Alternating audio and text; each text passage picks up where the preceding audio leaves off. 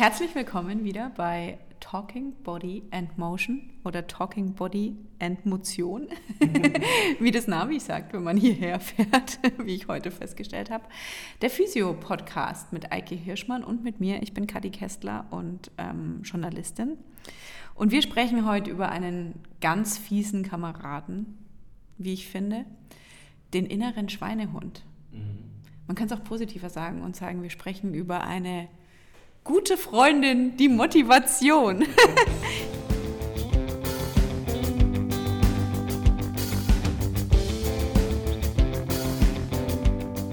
Irgendwie passt es auch zu unserer Verfassung heute. Wir, es ist nämlich ähm, äh, bei uns gerade 19.29 Uhr und irgendwie hängen wir ein wenig in den Seilen, merken wir. Ähm, ja, vielleicht hat es auch was zu tun mit Motivation. Ich weiß es doch nicht so genau. Na, das hat nichts zu tun mit Motivation, da bin ich mir ganz sicher.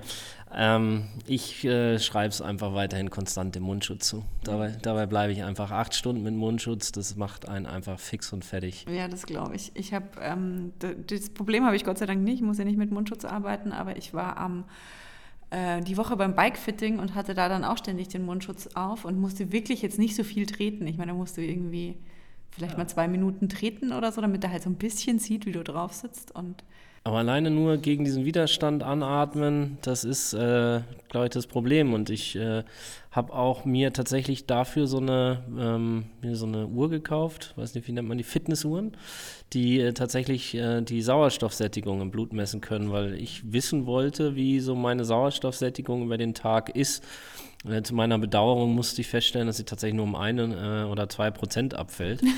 Aber vielleicht Gut, ist es ja. Es ist nicht wenig. Merklich. Also man muss auch schon bedenken. Also ich meine, gut, ich messe es am Handgelenk. Das kann man jetzt nicht so richtig gut messen, aber war jetzt einfach mal interessant. Aber es war jetzt leider nicht so gravierend, wie ich mir das fast mehr oder weniger erhofft hatte, weil dann habe ich halt letztendlich eine Erklärung oder eine bessere Erklärung für das alles. Aber äh, wenn man dann hier durch den Trainingsraum turnt und noch ein bisschen was vormacht und Übungen zeigt und das alles mit Mundschutz, dann äh, geht die Sättigung aber auch mal gewaltig runter. Also auch gerne mal um 5, 6 Prozent. Das fand ich schon äh, ziemlich auffällig. Aber hat man dann auch einen höheren Trainingseffekt eigentlich? Ja, das ist eine gute Frage. Also ich denke schon, dass natürlich so ein bisschen die, die Lungenkapazität irgendwo, äh, wenn du dann richtig damit trainierst, äh, irgendwo fördert. Also ich meine, es gibt ja diese Masken auch, äh, wo du gegen Widerstand atmest, äh, einfach als Trainingseffekte. Sag mal, er hat ja so ein bisschen sowas von, von Höhentraining in die Richtung. Wobei Höhentraining ist halt einfach andere Luft, dünnere Luft. Ich meine, gut, hier hast du natürlich auch in der Maske sehr viel CO2 dann die ausgeatmete, was du gleich wieder mit einatmest.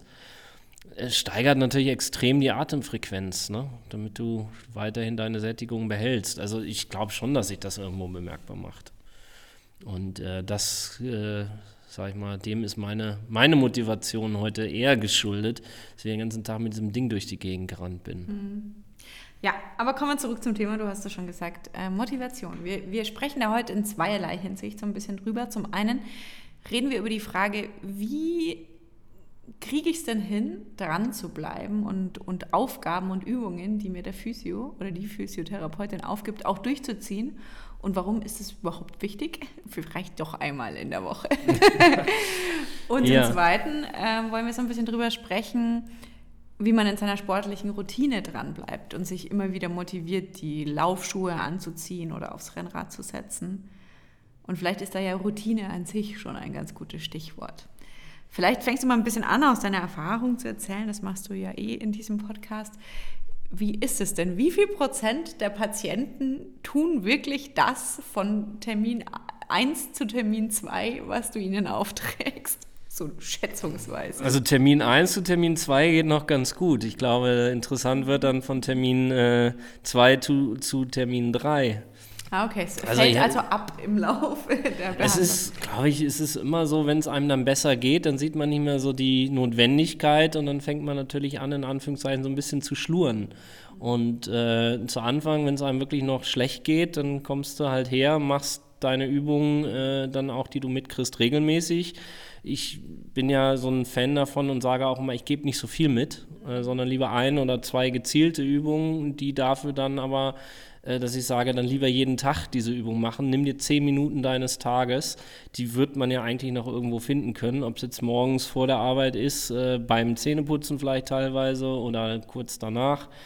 Oder äh, abends nach der Arbeit, wenn man dann doch eher äh, erschlagen auf der Couch liegt oder sonst was, dass man sich nochmal zehn Minuten des Tages nehmen kann und nicht irgendwie so ein riesen äh, Übungspaket von 20, 30 Minuten, weil da, denke ich, wird es dann schon auch schwieriger. Aber sobald der Mensch dann also merkt, ähm, ja, es wird besser, ähm, dann wird diese Regelmäßigkeit natürlich geringer, weil jetzt nicht mehr so diese Notwendigkeit gesehen wird, das also auch wirklich regelmäßig noch durchzuziehen. Ne? Wie ehrlich sind die Patienten denn dann und die Patientinnen? Es ist unterschiedlich. Also ich glaube, dass die, die wirklich ernsthaft von Anfang an die Übung machen, die sind auch ehrlich die sagen dann auch, ah, nee, habe ich jetzt nicht mehr gemacht. Und äh, also da merkst du dann auch so ein bisschen schlechtes Gewissen und du merkst auch, dass du ihn so ein bisschen auf den Fuß trittst, was jetzt nicht unbedingt Sinn und Zweck der ganzen Geschichte ist. Aber äh, dann gibt es die anderen Patienten, die es äh, grundweg immer machen, wo du dann aber auch eigentlich schon weißt, das sind die Patienten, die es eher nicht machen. Ach so. Also von Anfang an auch nie gemacht haben äh, die sich so selber eher so ein bisschen dezent in die Tasche lügen, würde ich jetzt mal sagen. Und äh, kommen halt hier ein bis zweimal die Woche her und das hilft ja aus, alles ganz gut, werden ein bisschen gestreichelt, ein bisschen angefasst und es äh, wird alles besser und alles ist gut. Also die sehen nicht so diese Notwendigkeit, dass es eigentlich wirklich nicht an mir ist, dieses Problem oder äh, äh, oder ihre Situation zu lösen und zu verbessern, sondern dass es ja eigentlich die Aufgabe des Patienten ist oder der Person selber ist, etwas zu ändern, etwas zu verändern. Denn es gibt ja einen Grund dafür, warum es vielleicht schlechter ist. Sei denn, er ist vielleicht vom Radl gefallen, ja, und dann war es ein einmaliges Erlebnis, wo er sich halt verletzt hat. Aber äh, wenn es jetzt so der typische Büroarbeiter ist, äh, der jetzt wirklich über Jahrzehnte hinweg äh, mal am Schreibtisch sitzt, gleiche Positionen hat, ähm, stundenlang in den Monitor schaut, äh, dass das das Problem ist und dass das dazu geführt hat, dass es schlechter wird. Also vielleicht auch die Notwendigkeit besteht, grundlegend etwas an den Bewegungen zu ändern, das wird dann halt häufig nicht gesehen. Hm. Wie streng bist du dann? du, es, ich bin überhaupt nicht streng. Es ist nicht mein Problem am Ende des Tages. Ja, sie wollen von mir Hilfe haben und ich kann ihnen nur das geben, was ich ihnen geben kann. Was am Ende des Tages ist, ich zeige ihnen einen Weg auf ja, das ist der Weg, den ihr gehen müsst und entweder gehen sie ihn oder sie gehen ihn nicht. Ich kann versuchen, sie eben zu motivieren, diesen Weg zu gehen, indem ich ihm das natürlich aufzeige, dass es eben wichtig ist, äh, vielleicht auch eine gewisse Freude daran zu vermitteln, gewisse Sachen zu machen. Ähm, positives Feedback zu geben, wenn sie also merken, okay, ja, das geht mir wirklich besser, also das auch anzunehmen, also eher so ein bisschen in diese Psychoedukation oder äh, auch einfach, ja, letztendlich ist es auch eine gewisse Art von Verhaltenstherapie, die man da durchführt, auch wenn man nicht richtig geschult sind drin, obwohl mich dieses Thema wirklich sehr interessiert, äh, den Patienten dahin zu bringen, es selber zu sehen, selber einzusehen und selber gewisse Dinge zu ändern. Aber wie wir alle wissen, ist es natürlich schwierig, ähm, du musst erstmal die Bereitwilligkeit haben, dich selber zu ändern oder etwas zu ändern. Ne? Also jeder, der mal geraucht hat oder was auch immer, kennt das ja, wie schwer das ist, von einer Gewohnheit loszulassen ne? und eine neue Gewohnheit einzuführen, gerade wenn es vielleicht eben mit etwas Aufwand verbunden ist. Und dazu muss wirklich bewusst der Wunsch da sein, ich möchte etwas ändern. Also der Leidensdruck in diesem Falle, wenn er ein Problem hat, muss einfach groß genug sein, dass er sagt, okay, ich mache das oder das Verständnis für das Problem entsprechend groß genug, dass er es einfach einsieht und sagt, okay, das muss ich machen. Und wenn das nicht da ist, dann kannst du im Mund fusselig reden. Wir selber brauchen uns auch nicht hinstellen und sagen, du musst aber, weil das wird er sowieso nicht einsehen, weil es versteht er, glaube ich, auch nicht. Und von dem her ist, würde ich sagen, letztendlich die, die wirklich was ändern wollen, werden was ändern. Und äh, für die, die das zu schwierig ist, zu kompliziert ist, die werden nichts ändern. Was bedeutet das dann, ich weiß nicht, ob man das so pauschal sagen kann oder ob das aufs konkrete Problem ankommt, aber was bedeutet das denn für die Behandlung, wenn ich jetzt wirklich, was weiß ich, einmal die Woche meinen mein Rezepttermin abhake und sonst dazwischen nichts mache. Für die Behandlung bedeutet das, glaube ich, wenig. Also wenn es jetzt wirklich Probleme sind wie äh, Rückenprobleme, ob jetzt Halswirbelsäule, unterer Rücken, ist eigentlich völlig wurscht. Ich tue das, was ich tun kann, um dem Körper so ein bisschen zu helfen, um ihn zu unterstützen, dahin zu kommen, wo er hin sollte. Ähm, ich kann es vielleicht auch ohne Mithilfe des Patienten schaffen, dass ich manche Probleme auch wirklich ähm, beseitige. Aber die Frage ist dann natürlich auch immer, für wie lange? Weil er geht danach wieder hin und setzt sich wieder in seine Position rein. Ich glaube, wir haben das in unserer ersten Folge schon mal gehabt. Ne? Also ich bin acht Stunden dabei, etwas zu tun, in der gleichen Position womöglich oder in ähnlichen, identischen Pattern, Mustern, in denen ich mich immer wieder bewege. Da ist die Frage, das ist eine Frage der Zeit, bis es wiederkommt. Ja, wenn ich Glück habe und vielleicht noch ein bisschen jünger bin, dann dauert es vielleicht ein paar Monate, vielleicht ein paar Jahre. Aber irgendwann wird es wiederkommen. Und da kenne ich auch die Patienten, die schon sagen, ja, das ist meine Schwachstelle. Und ja.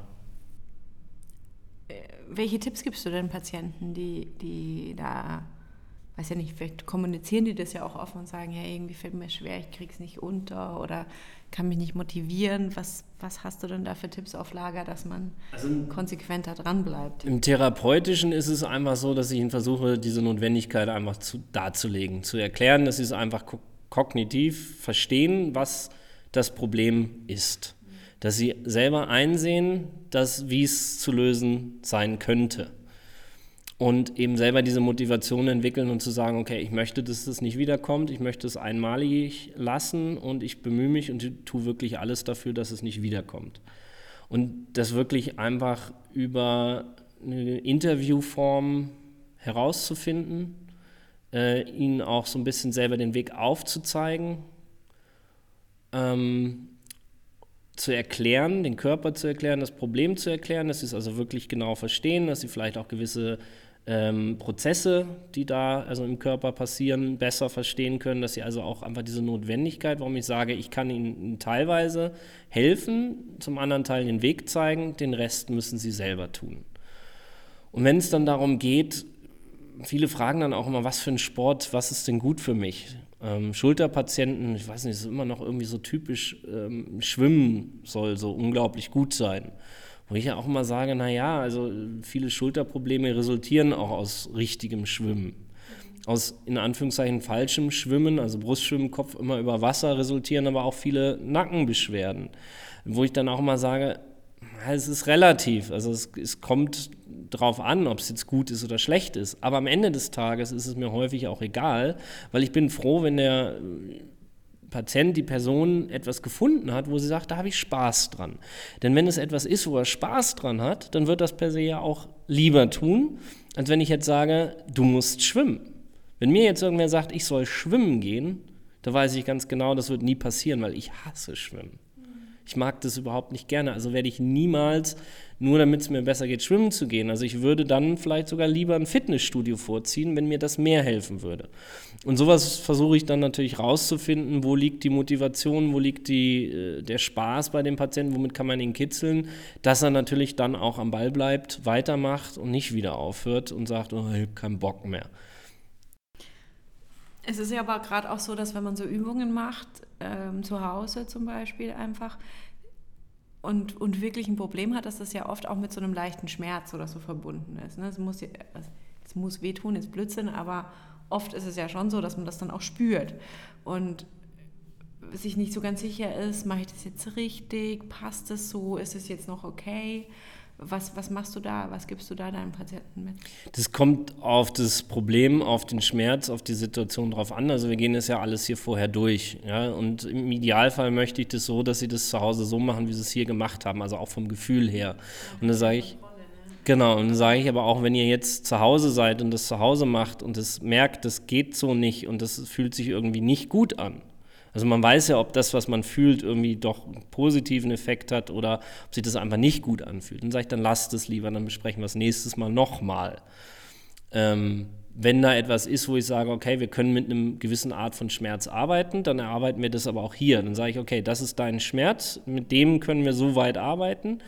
Bis dahin gehst du, diesen Schmerz darfst du spüren, aber du darfst keine Verschlimmerung spüren zum Beispiel. Also, dass er dann natürlich auch weiß, okay, so weit und ist gut, das ist nicht mehr gut.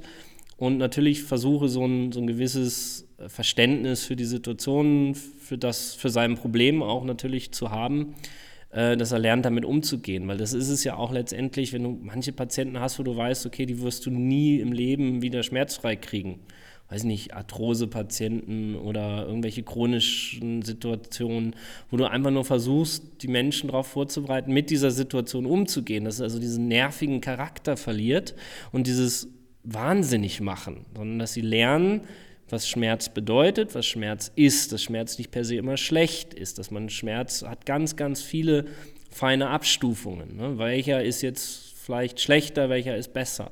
Das kann man natürlich nicht in 20 Minuten gesetzlicher Physiotherapie erarbeiten. Das dauert sehr, sehr lange. Das ist natürlich viel Erklärung, äh, viel Aufklärung notwendig, bis man dann dahin gekommen ist. Und dann werden sie halt genau mit diesen Instruktionen nach Hause geschickt. Und natürlich jedes Mal, wenn sie wiederkommen, spricht man über das, was sie gemacht haben, über die Erfahrungen, die sie hatten, um rauszufinden, haben sie es per se richtig gemacht, haben sie aber irgendwas falsch gemacht. Äh, und lass mir das auch häufig noch zwei, dreimal zeigen, ähm, dass man einfach wirklich sicher ist, okay, das geht, das passt. Und wenn man wirklich merkt, sie machen das gut, wir haben einen Fortschritt, dann geht man ja auch weiter, dann kommt die nächste Übung. Oder ja, genau. Und es kann auch einfach sein, dass, dass mir bestimmte Übungen nicht so liegen, oder? Also ich kenne das so ein bisschen von mir. Es gibt Sachen, die fallen einem total leicht und bei anderen, also auch so ein bisschen Eigengewichtstraining oder solche Dinge, da gibt es einfach Sachen, wo ich mir denke, hä?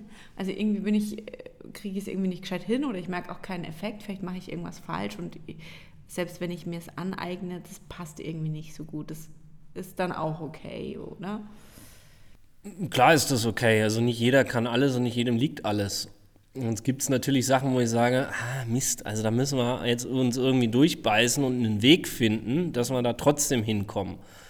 Und äh, dafür sind wir dann, viele von uns Therapeuten, dann doch äh, psychisch genug geschult, als dass wir einen Patienten auch verarschen können. Also wir führen ihn auf einem anderen Weg dahin ohne dass er es vielleicht auch merkt und äh, gar nicht mehr so viel drüber nachdenkt und einen anderen Weg findet, äh, mit dem man ihm das beibringt und dann hinterher den nächsten Schritt nimmt und dann sagt, ach schau mal her, es geht ja doch. Ja, und dann ist ja die Motivation auch gleich wieder eine andere, wenn er dann auf einmal merkt, ach krass, ich kann es ja doch. Wie wichtig ist denn, dass man da so eine Routine hat? Also, dass man dann immer beim Zähneputzen auf einem Bein steht, wenn man den Kreuzbandriss hatte oder so. Also mir, ich merke das extrem, obwohl ich ein furchtbar Durcheinanderleben habe und jeder Tag anders ist als der vorher. Dennoch sind so Routinen, finde ich, machen es schon einfacher, Sachen einfach durchzuziehen. Das denke ich auch. Also ich glaube, da ist natürlich jede Person ein bisschen anders. Ähm, aber ich bin auch jemand, ich habe zwar eigentlich einen klar strukturierten Tagesablauf, aber dennoch ist es auch nicht immer so, strukturiert und auch mal unglaublich viele Termine und von hier nach da, wo ich sage, also mir hilft es unglaublich äh, zu wissen, dann und dann mache ich meine Übung und genau dann und dann habe ich meine Zeit dafür. Äh, sei es ein Tag, sei es eine Uhrzeit äh, oder sonst irgendwas. Ich koppel tatsächlich, wenn es geht, Übungen ganz gerne irgendwie mit dem Zähneputzen oder mit dieser täglichen Waschroutine, weil das sind eh Routinen, die wir machen, die wir haben. Also diese Routine, um eine Sache zu erweitern, finde ich, fällt jedem nicht schwer. Ähm, und man macht es dann eher. Darf dann natürlich auch nicht ausufern, weil dann macht man es auch wieder nicht. Ich habe zwar mal Ärger mit einer Zahnarzthelferin gekriegt, die gesagt hat, beim Zähneputzen werden Zähne geputzt und nichts anderes. Da musste sie ein bisschen schmunzeln und hatte ihr dann tatsächlich auch Übungen aufgegeben. Da habe ich gesagt, und haben sie die schon gemacht? Und sie sagte nein. Und dann sage ich, und putzen sich jeden Tag die Zähne? Sagt sie ja. Und dann sage ich, naja, jetzt sehen Sie, warum ich das ganz gerne mit dem Zähneputzen kombiniere, weil das macht eh jeder. Ähm, hoffentlich. Hoffentlich, ja, genau. Ähm, genau, und das, das finde ich hilft schon. Also, das ist genau das, wo ich sage: äh, machen Sie es da oder macht es da, wo es eh tut. Also, abends, wenn klar ist, ich bin jemand, der kommt von der Arbeit, hockt sich auf die Couch, dann mach da irgendwo, lass deine Übung einfließen, bevor du auf die Couch gehst. Sonst, wenn du erstmal liegst, liegst du. Ne? Ich bin zum Beispiel kein Morgenmensch, also ich, ich könnte das morgens nicht machen, so richtig gut. Obwohl ich mich jetzt mal hart gezwungen habe. Ich mache zweimal morgens vor der Arbeit Yoga. Ich finde, es kommt darauf an, was man macht morgens. Was ich nicht kann morgens ist laufen oder so. Nee, das Vor allem kann ich ohne auch was nicht. zu essen. Das kann ich auch nicht. komme ich gar nicht darauf klar. Ähm, finden ja voll vieles super, weil auch Ja. dann dein Stoffwechsel so angeregt wird, bevor du. Also, bah. Nee, Aber das kann ich auch überhaupt nicht. Aber so ein bisschen Kraft oder ja, was weiß ich, eben irgendwelche das Die kannst du auch mit vollem. Magen machen. Also das könnte ich ja auch nicht, ich kann auch nicht frühstücken und loslaufen. Das geht ja auch nicht. Aber was halt ganz gut geht, ist, ich bin eh jemand, der morgens unglaublich viel Zeit braucht. Also ich stehe so zwei Stunden, bevor ich, Ja, ich aus dem Haus gehe, auf. Äh, und dann Kaffee kochen, Kaffee trinken und dabei meine Stre Stretch-Routine. Das geht. Ja. Was ich aber jetzt auch wirklich schaffe, äh, regelmäßig, ähm, ist morgens meine Yoga-Routine tatsächlich. Vor der Arbeit, vorm Frühstück, vorm Duschen. Also ich stehe auf, gehe in mein äh, Yogazimmer, mein neues, ähm, und mache meine Yoga-Übungen. Und das kriege ich bislang eigentlich noch sehr konsequent hin. Da bin ich über mich selber sehr überrascht, weil das habe ich morgens nie hingekriegt. Äh, aber doch, es geht sehr gut. Aber es ist eben auch nicht so laufen, wo du dann so deinen Puls so richtig hochjagst. Ich meine, er kommt schon auch hoch, aber nicht so hoch. Du wirst langsam wach, du kannst so ein bisschen meditieren, du kannst so ein bisschen an den Tag denken, in den Tag langsam reinstarten. Das gefällt mir echt ganz gut. Aber das muss jeder für sich selber finden. Da, da gebe ich auch wenig Vorschrift, ich gebe Ideen. So, hey, denkt mal darüber nach. Und beim nächsten Mal frage ich, und wie schaut es aus und macht das? Und da ist jeder Mensch anders. Also da ist fast keiner, der sagt, ich mache das so und so und so. So einfache Balanceübungen oder so machen viele beim Zähneputzen im Bad. Ja, die haben dann so ihre Matte oder was, Handtuch oder was auch immer auf den Boden im Badezimmer gelegt. Und immer wenn sie da sind, machen sie es. Ähm, aber da ist es ganz unterschiedlich. Und da versuche ich auch wirklich einfach auf den Patienten individuell dann einzugehen. Zu sagen, okay, das wäre doch eine Möglichkeit, dann packen wir es doch dahin. Das Gute ist, wenn man es halt früh macht, hat man es einfach gemacht und dann kann der Tag bringen, was er will und dann ist es schon mal weg von der Liste. So. Das stimmt schon, ja. Aber muss man halt der Typ für sein, ja. Jetzt haben wir eh schon so ein bisschen drüber geredet. Ähm, beim Sport ist es, also es ist ja nicht nur bei, bei Hausaufgaben, die mir der Physio mitgibt, sondern äh, beim Sport ist ja dasselbe. Ähm, auch da merke ich extrem, dass wenn man mal in so einer Routine drin ist, es einfach leicht ist, sich jeden Tag oder jeden zweiten Tag wieder aufs Rennrad zu setzen und immer irgendwie seine Tage gleich zu gestalten. Fiel mir ultra leicht in, während des Lockdowns. Jetzt, wo man halt wieder mehr unterwegs ist und mehr passiert, finde ich schwieriger. Ähm, auch da, wie, wie kriegt man da so einen regelmäßigen, ja, so einen regelmäßigen Kalender, einen internen Kalendereintrag hin, dass es funktioniert? Schwierig kann ich auch wirklich nicht wirklich beantworten. Also ich weiß von mir selber und auch, glaube ich, von vielen Patienten, die ich so beobachte, wenn man einmal aufhört, gerade wenn man so Sport macht, das kennst du wahrscheinlich ja auch. Ne? Also wenn du jetzt sagst, ja, beim Lockdown äh, habe ich es ohne Probleme geschafft, mich zwei, dreimal die Woche zu motivieren, mich auf Vier, mein fünf, Rennrad sechs, oder vier, fünf, acht. sechs, sieben. Ja, Acht geht nicht. ja acht wäre, das, das wäre respektabel. ja. ähm, sich, wenn das einmal aufhört, einmal abreißt, das wieder aufleben zu lassen, ist so unglaublich hart und so unglaublich anstrengend. Womit genau das zu tun hat, kann ich dir auch nicht sagen. Es ist vielleicht einmal so diese Bequemlichkeit, die der, so der Mensch mit sich bringt. Ich weiß nicht. Aber ich meine, du weißt ja, dass es dir, erstens macht es dir eigentlich Spaß, also gerade jetzt Mountainbiken. Ich meine, trainieren, finde ich, ist noch was anderes als Spaßsport. Bei mir ist das, sind es schon zwei sehr verschiedene Ecken in, in, meiner, in meiner Motivationslandkarte. Spaßsport und Trainieren. Und Mountainbiken fällt ja schon sehr unter Spaßsport. Und du trainierst ja trotzdem dabei. Also Ja, und das Training aber fürs Mountainbiken. Wenn ich weiß, wofür ich es tue, macht es mir ja auch mehr Spaß. Also da kann ich schon sagen, wenn ich normalerweise drei Tage die Woche aufs Rad steige, dann fällt es mir persönlich auch nicht so schwer zu sagen, okay, äh, mache halt nur Montag, Freitag meinen äh, Radelsport und am Mittwoch äh, mache ich dafür, dass es dann am Freitag wieder besser funktioniert, ja. nochmal eine Runde Ausdauer oder ein bisschen Kraft oder was auch immer. Also das, das fällt mir dann schon auch leichter, weil ich weiß, wofür ich es tue. Aber, jetzt kommt das kleine bis mittelschwere Aber. Erstmal das A zu erkennen und B diese Routine anzufangen. Ich, wir haben, glaube ich, auch irgendwann schon mal darüber gesprochen beim Skifahren, als ich danach so absolut demotiviert war, weil ich absolut unkonditionell unterwegs war. Das wusste ich. Lange. Aber dieser Schritt hin, es wirklich zu ändern, hat wirklich diesen Moment gebraucht, wo ich wirklich sage, ich möchte das nicht nochmal erleben, dass ich so im Arsch bin. Ich hock mich jetzt hin und mache nochmal richtig Grundlagenausdauer. Aber dafür brauchst ja, du erstmal so einen richtigen nicht, Schlag ins Gesicht. Ja. Und das ist das, worüber wir jetzt reden, wenn wir jetzt vom Patienten reden. Ich glaube, dieser Schmerz ist ja eigentlich so der letzte Stopp in einer, ja, in einer Reihe, wo du sagst, okay, hier ist jetzt mal Ende, hier muss ich jetzt was ändern. Und das verstehe ich halt irgendwo nicht, warum das nicht so ist. Aber auf der anderen Seite, klar, wir haben viele Raucher, ja, die wirklich letzter Stopp, würde ich sagen, ist irgendeine Art von Krebs. Und trotzdem rauchen sie weiter. Also das gibt solche und solche Menschen. Es ist alles, glaube ich, sehr stark vom Kopf abhängig. Also wie stark bist du? Wie willensstark bist du? Und wie einfach fallen dir manche Dinge? Und wie schwer fallen dir andere Dinge? Ja, und ich glaube, es ist, also dieser, was du gesagt hast, ähm, wie hoch ist der Leidensdruck, das ist, glaube ich, einfach ein Punkt, weil ich hatte jetzt noch nie einen Moment, wo ich wusste, ich bin konditionell einfach nicht fit. Ich merke natürlich jetzt gerade extrem, dass ich gerade mega fit bin. Also auch, also wenn du wirklich ambitioniert bergab Mountainbike fährst, weißt du, dass es endanstrengend sein kann, dass du fix und foxy bist. Oh ja. Und da merke ich jetzt halt sehr viel später, dass überhaupt dieser Punkt kommt. Man, man muss es wirklich aktiv vergleichen, weil man nimmt es dann ja irgendwann nicht mehr wahr. Ne? Wenn es gut läuft, läuft es gut, aber man denkt sich ja nicht mehr, ah ja, das war aber eigentlich letztes Jahr viel anstrengender. Also solche, solche positiven Vergleiche in dem Sinn macht man, finde ich, selten.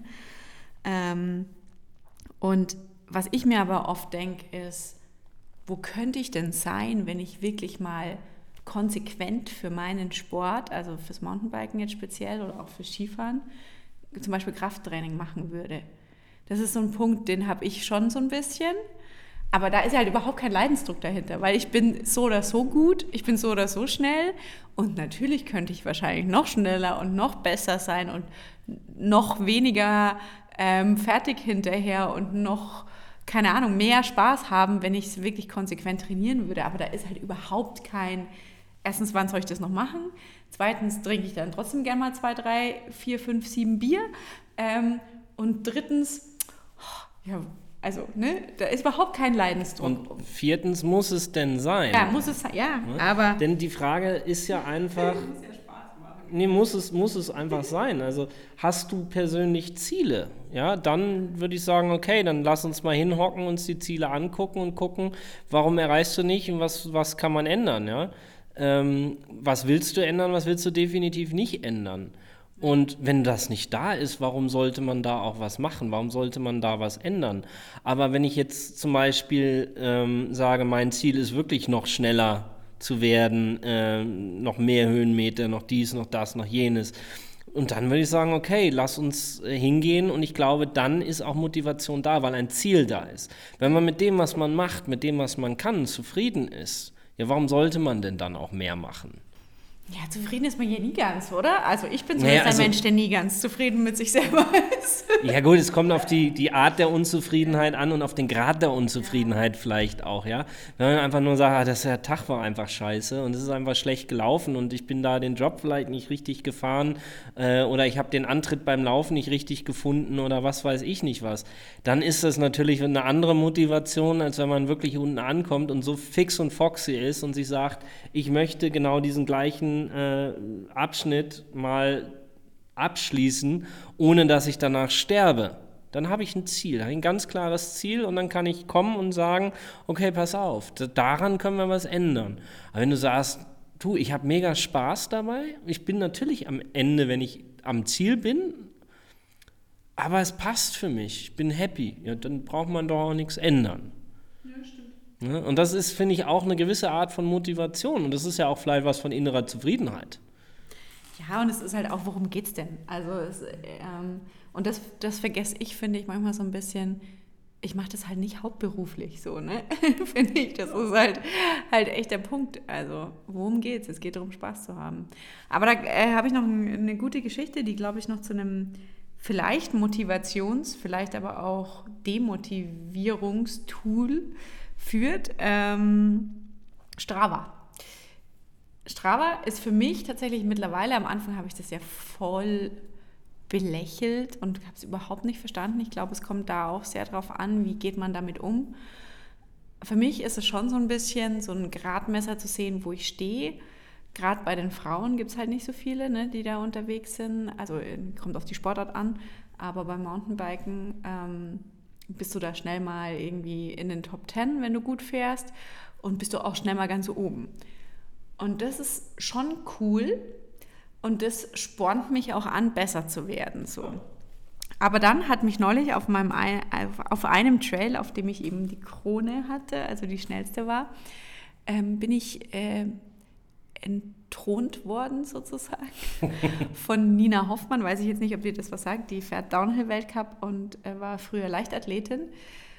Und es hat mich voll gefuchst. Und auf der anderen Seite habe ich mir gedacht, ey, Kessler, spinnst jetzt? Ich meine, die fährt Downhill-Weltcup. Die, die darf das eigentlich. Und die ist halt auch nur 15 Sekunden schneller als du. So. Also, pff, ja, WTF. Aber am Ende des Tages wäre es ja ein, wieder eine Zielsetzung, wo man sagt, ja. okay, da will ich besser werden. Ne? ich will auch Downhill-Weltcup. Nein, der Zug ist abgefahren. Aber, ähm, Genau, also das, das, das ist schon auch, ich finde diese, diese, Strava oder auch äh, generell einfach nur Zeitmessung oder sonst irgendwas, das ist eben, wenn man sagt, okay, ich will einfach nur wissen, wie schnell ich fahre, damit fängt es aber ja meistens auch an und dann sieht man, ach, ich fahre ja auch gar nicht so schlecht oder ich laufe nicht so schlecht und ich bin ja gar nicht der Letzte und das passt ja eigentlich ganz gut und das spornt einen ja auch an, das motiviert einen dann ja auch weiterzumachen und weiter zu trainieren. Und jetzt gibt es dann halt, glaube ich, so der, der, ich sag mal, der ambitionierte Breitensportler, der dann einfach sein Training aufgreift und einfach weiterläuft. Und dann gibt es aber vielleicht auch diesen verbissenen Menschen, der sagt, das schaffe ich. Und dann wirklich explizit anfängt darauf zu trainieren. Und damit sind wir auch bei Motivation, beziehungsweise auch so ein bisschen bei Motivationstools. Also ich kann mir eigene Ziele setzen oder ich kriege ja hier auch andere von anderen Ziele gesetzt. Und ich sage mir jetzt mit meinem eigenen dann, ich möchte dieses Ziel auch erreichen und fange an dafür zu arbeiten. Und dann bin ich aber selber motiviert, das auch zu tun und dahinter zu sein und besser zu werden und kann mich natürlich auch immer kontrollieren. Wie sieht es denn aus? Bin ich besser geworden? Bin ich schlechter geworden? Kann äh, entweder halt irgendwen zu Hilfe ziehen, der mir dann Tipps und Rat gibt und mit Rat und Tat zur Seite steht äh, und kann das messen und kann auch sehen, ob das scheiße ist, was er mir sagt oder ob es wirklich zielführend ist. Ähm, oder aber ich mache das selber und gucke halt ein bisschen Trial-and-Error-mäßig, wo ich hinkomme. Ne? Und das, das ist so ein bisschen so diese, diese intrinsische Motivation dann da auch besser zu werden, da etwas zu tun und sich zu verbessern.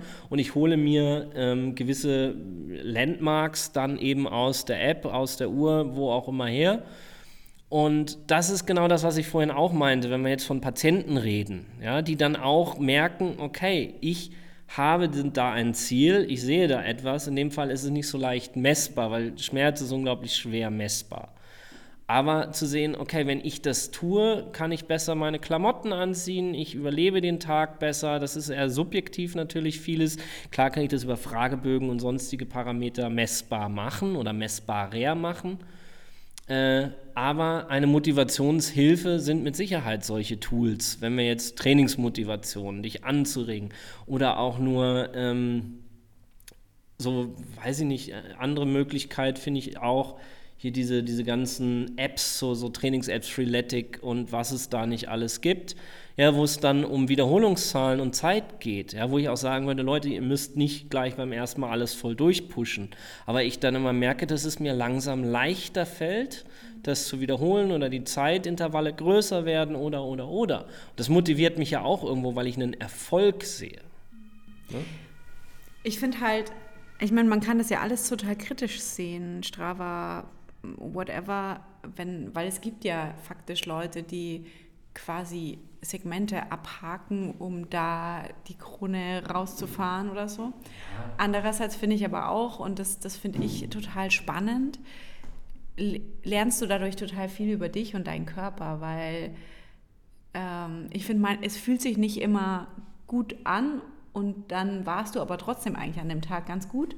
Und dann am anderen Tag denkst du, boah, heute war ich super und eigentlich, also man, man, man lernt sehr gut eine eigene Selbsteinschätzung über Zeiten und über den Vergleich, finde ich. Also das, das finde ich daran noch, noch, noch was, was ich daraus Definitiv, mitnehme. Ja, das stimmt. Dass ich mich selber meine Leistung besser kennenlernen und einschätzen kann dann auch. Ja, würde ich auch sagen. Also, dass man eben auch mal merkt, man kann auch mal einen beschissenen Tag haben. Ja. Also, es fühlt sich zwar gut an, was ich gemacht habe, aber der Tag war total beschissen und trotzdem kann ich gute Leistung bringen, aber genau auch vice versa. Ja? Also denkst du, oh, heute war ich richtig gut und dann siehst du, Gott, war ich scheiße. Ja. Ne, sowas, sowas geht halt auch. Ne?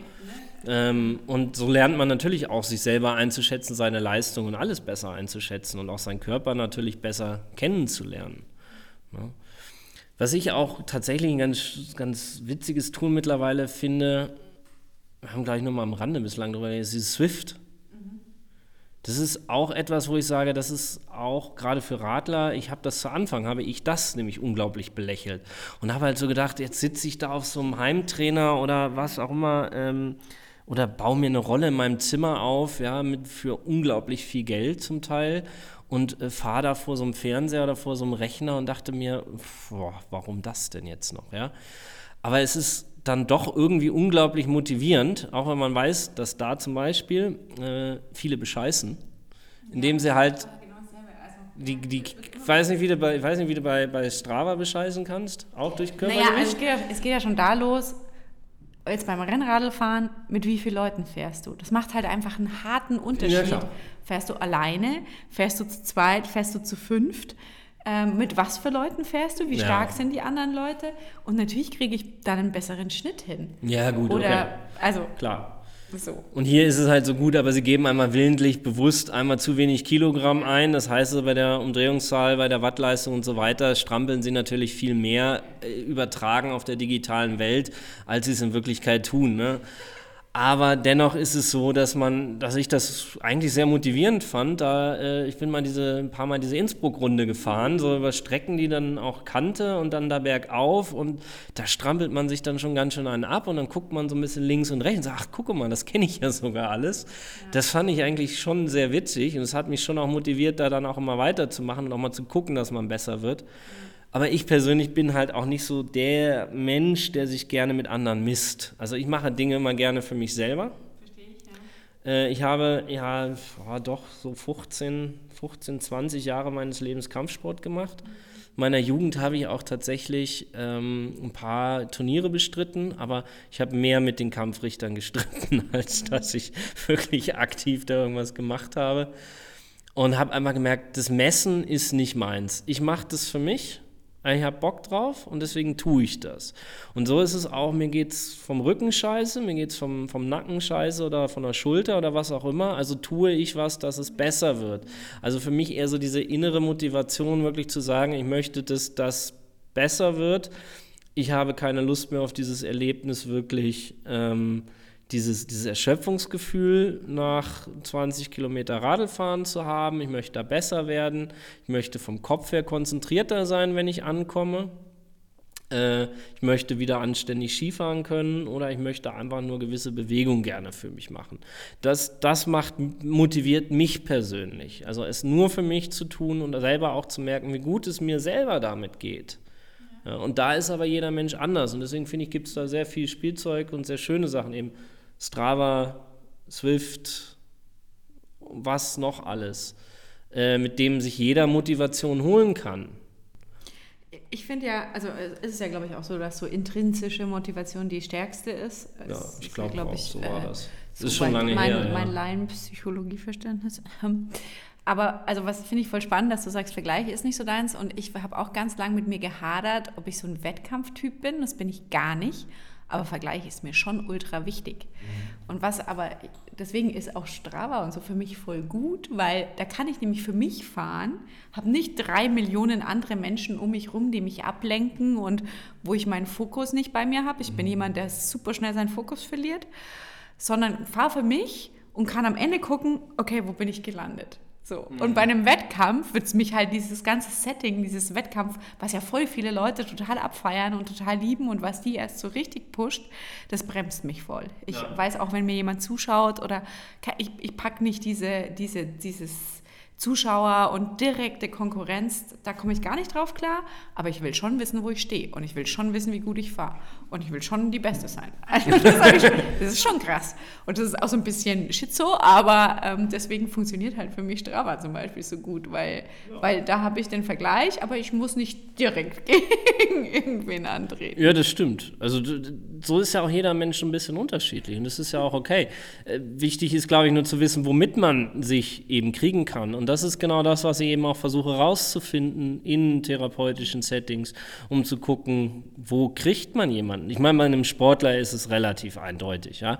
Da geht es darum, ihn wieder zurück zu seinem Sport zu führen. Es gibt ja einen Grund, warum man das macht und ihn wieder auf sein Leistungsniveau zu bringen oder vielleicht ihn auch noch ein bisschen zu pushen dabei.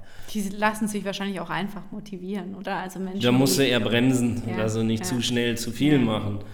Äh, und ich meine, die gibt es natürlich auch im motivierten Breitensport, dass du dann ah, hier gerade, ach komm, laufen geht schon wieder. Und ich denke mir so, oh Gott, nein. Äh, also da musst du natürlich auch zurückhalten. Aber diese Motivationsding ist ja, glaube ich, gerade für die Menschen wichtig, ähm, die eben einmal in der Woche hierher kommen und sagen, es muss schon reichen. Also wichtig ist mir ja einfach auch der Punkt, dass diese Menschen verstehen, dass es mit einmal nicht unbedingt getan ist. Einmal die Woche ändert kein komplettes äh, Muster. Äh, Verhalten muss auch irgendwo geändert werden. Ja, und das, das muss geschehen. Es reicht auch nicht, sechsmal Personal äh, Trainingsstunden zu nehmen und zu sagen, so, jetzt ist alles gut. Nein, man muss einen Weg finden, dran zu bleiben. Ja, und deswegen auch etwas zu finden, was einem selber motiviert, wo man Spaß dran finden kann. Ja. Ähm, wie gesagt, ich werde kein Schwimmer werden, definitiv nicht mehr. Natürlich motiviert es mich auch da mal wieder ein bisschen besser zu werden, mal nicht dieses Gefühl von Untergehen zu haben. Mal gucken, vielleicht gehe ich das auch irgendwann mal an.